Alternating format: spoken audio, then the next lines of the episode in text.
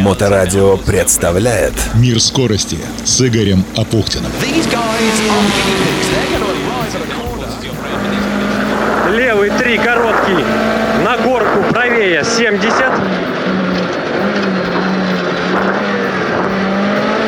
На горку левее 50. Правый 2 минус, на левый 2 длинный плюс.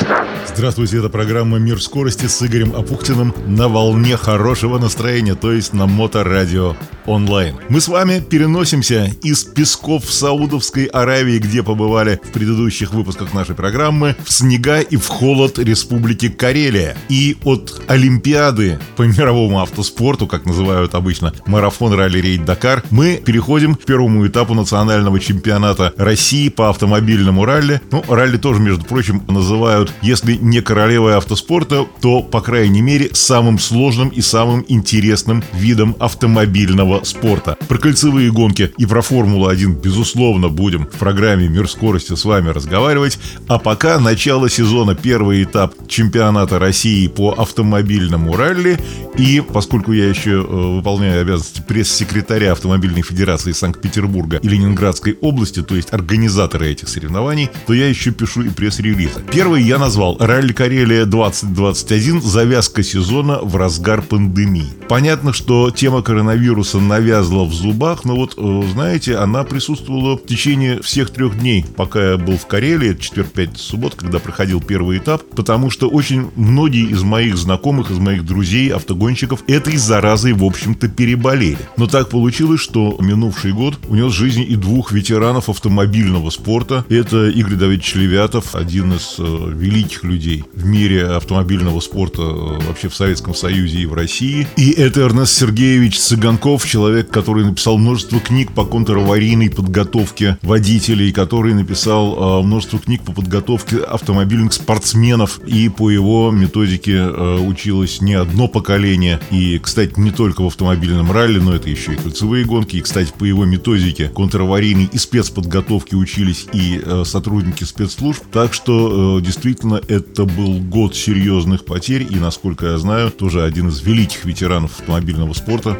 профессор Эдвард Георгиевич Тенгуринди, двукратный чемпион России, тоже очень тяжело перенес это заболевание, он до сих пор в реабилитации. Но, правда, э, людям лет-то уже много, но все равно. К сожалению, иммунная система, может быть, и не так хорошо справляется со всеми этими болячками, поэтому здесь это уже игра не на жизнь, а на смерть, что называется. И действительно, повторяю еще раз, многие из моих друзей-автогонщиков переболели, и тем не менее нашли в себе силы э, выйти на трассу первого этапа чемпионата России, который состоялся, напомню, в Карелии. И э, о том, как это было, э, сейчас я вам немножко и расскажу.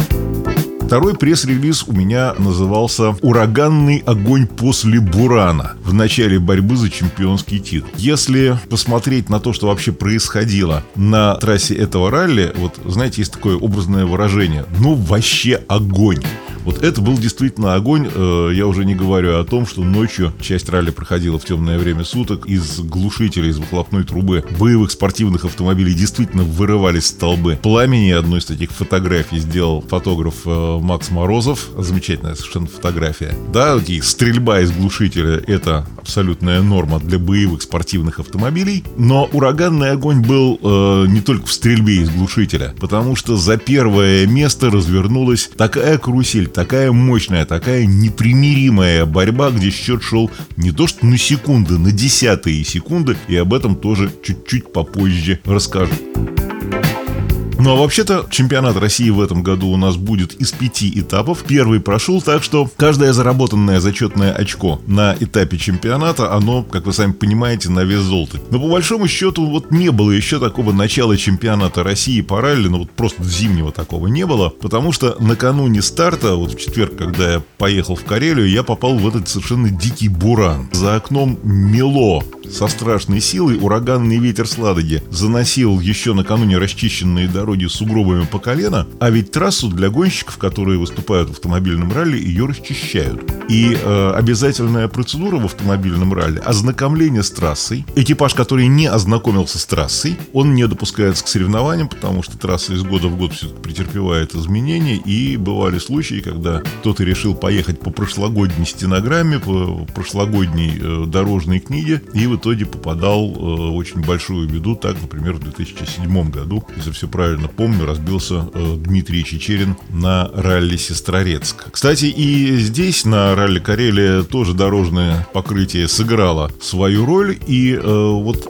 гонщики прописывали э, трассу, записывали свою скоростную стенограмму по расчищенным дорогам. Как только прошел снег, появились сугробы, все, конфигурация э, дороги, характеристика дорожного покрытия кардинально изменилась, и э, по-хорошему трассу надо было записывать снова. Ну а дальше мы же прекрасно знаем, что возможности дорожных служб ограничены, и успеют они расчистить всю трассу заново перед стартом или нет, долго будет идти снег или нет, этого не знал вообще в принципе никто. Но пятница к утру снег вроде как прекратился, и дорожники э, отправились расчищать э, снежные завалы, снежные заносы, но тем не менее успели не везде, и на первом специальном скоростном участке, это такой отрезок дороги, э, закрытый для постороннего движения, где экипаж валит, что называется, на все деньги, едет так быстро, как может. Как раз вот и есть то самое интересное скоростное соревнование в автомобильном ралли, называется спецучасток, либо на сленге ДОП, либо СУ, либо Special Stage в международной классификации и так далее. Так вот, первый спецучасток в районе поселка Куркиёки э, до конца расчистить не успели.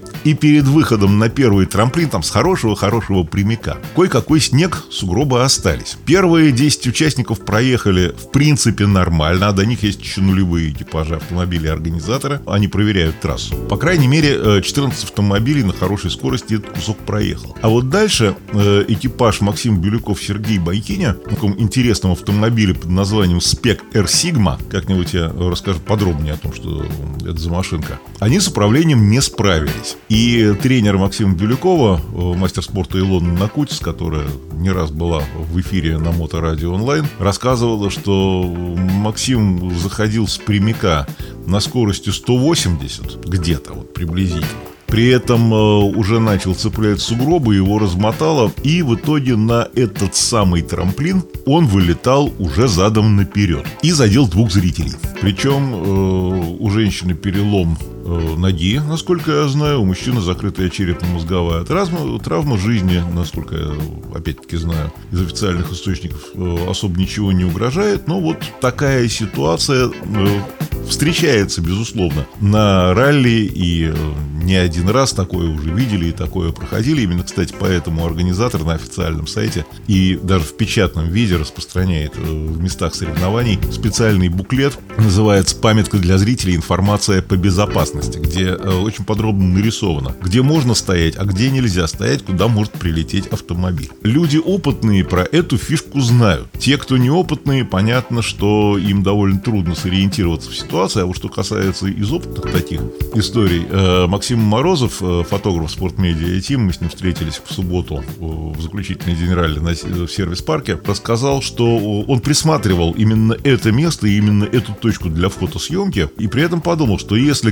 кого-то начнет раскручивать на подходе к трамплину на высокой скорости, то прилетит он ровно туда, где будет у него стоять штатив со светом, поскольку время темное, свет требуется. И Максим решил оттуда свалить на более интересный поворот. Казалось, он был прав. Вот как раз э, экипаж туда и прилетел. 50, правый один длинный 200.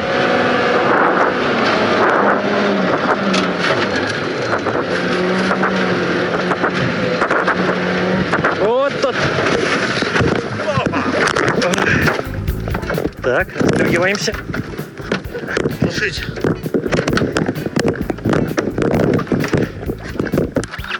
Итак, ралли Карелия 2021 года образца, первый этап чемпионата России, это 497 километров хороших зимних дорог. Причем в Карелии это такие, э, как мы их называем, трехмерные вертушки.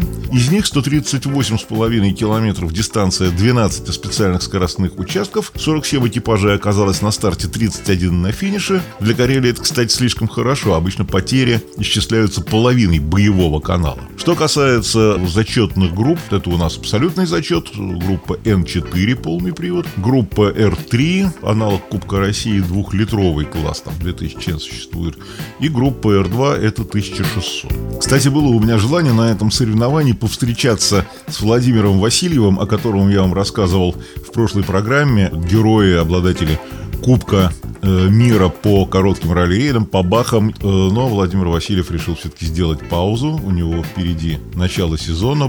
Баха «Северный лес», которая, напоминаю, состоится у нас э, со стартом в Игора Драйв 4-8 февраля этого года. Это первый этап Кубка мира по коротким ралли-рейдам. Но зато я здесь встретил другой экипаж. Денис Кротов, Константин Жильцов. Вот их основная спортивная специальность ралли-рейды. На классическое ралли они выезжают э, в качестве тренировки Константин Жильцов и Денис Кротов должны были принять участие в минувшем Дакаре. Но еще в декабре стало известно, что Жильцов э, на старт выйти не сможет коронавирус, опять все тот же самый коронавирус. Тогда Жильцов написал в социальных сетях, что все автоспортсмены, которые участвуют в ралли-рейдах, рано или поздно начинают мечтать попасть на Дакар и живут под девизом великого э, Тьерри Сабина. Вызов для тех, кто решился, мечта для тех, кто остался. С 2005 года я находился в первой группе, пишет Жильцов, причем в 2013 году смог подняться на третью ступень пьедестала Абсолюта на Дакаре. Были другие финишные результаты. Пятое место в 15 четвертое в 20 2020 году в абсолютном зачете. И, к сожалению, в этом году из-за COVID-19 я попал во вторую группу. И это оказывается еще труднее после 15 лет участия в этих Олимпийских играх. Но все равно я в гонке, как сейчас можно говорить, на удаленке. Как настроение? Ну, настроение отлично, с гонками всегда хорошее настроение, без гонок плохое. Ну это да, я читал в соцсетях, были проблемы со здоровьем, насколько я знаю. Ну да, что... поганая эпидемия, я, я так понимаю, что переболеют все. Я больше всего и боялся, что получится так, что на Дакар это все случится. Ну, к сожалению, так получилось. Ну, сейчас что? Сейчас все в порядке. Сезон открываем. За что бороться в сезоне будете? Ну, здесь, как всегда, тренировка перед Северным лесом, поэтому таких амбициозных планов нет, конечно. Ну, потихоньку раскатываемся, а с Северного леса начинается наш уже сезон, и там будем смотреть. Понятно, что э, хотим побороться реально за нормальный результат. В Н4 очень быстрым был экипаж Денис Растилов, Георгий Трошкин. Денис из Екатеринбурга, э, Георгий один из старейших штурманов России, ну, по крайней мере. Мы с ним знакомы на почти 20 лет. Растилов и Трошкин ехали очень быстро и привезли совершенно спокойно заслуженное первое место в зачетной группе Н4. И более того, они стали третьими и в абсолютном зачете. Вот если говорить о технике, которая сейчас в топе в российском чемпионате, то когда-то на трассах ралли бились между собой Mitsubishi Lancer Evolution и Subaru Impreza VRX STI. Вот это был, были такие два топовых автомобиля. А буквально пару лет назад появилась такая серия R5. Ну, например, Skoda Fabia R5, она по техническим характеристикам превосходит Mitsubishi Lancer и Subaru Impreza совершенно спокойно, поскольку, во-первых, она компактнее, помощнее, тоже полноприводная, очень быстрая и очень надежная, кстати, боевая машина. И, соответственно, вот сейчас R5 начинают брать э, призовые места с довольно большим отрывом от соперника. На чемпионате даже 10 секунд отрыва это уже большая разница, тем более если учесть те результаты, которые оказались на этой гонке. Погода действительно внесла свои коррективы. Более того, на второй день соревнования в субботу температура поднялась, и термометр показал 2,5 градуса тепла, плюс 2,5. Покрытие дороги стало совершенно другим, более вязким и более тяжелым. Но, правда, гонщики скорости от этого прибавили, и мы поговорили, опять-таки, на сервисе в субботу, в серединке э, с Павлом Козловым, гонщиком, который также выступал на Mitsubishi Lancer Evolution, и поделился своими впечатлениями о том, как проходит соревнования. Трасса, наверное, тяжелая, погода поменялась. Снег стал более вязким. Всегда что-то меняется. Ну да, ну, не самые плохие условия, надо признать. Мы готовились к худшему намного. Но, конечно, изюминка всей этой борьбы была у двух топовых экипажей как раз на той самой Шкода Фабия R5 Это петербуржцы Илья Латвинов, Алексей Горюнов и москвич Игорь Буланцев с петербуржцем Михаилом Гендельманом. Причем они с самого начала закрутили такую мощную борьбу друг с другом.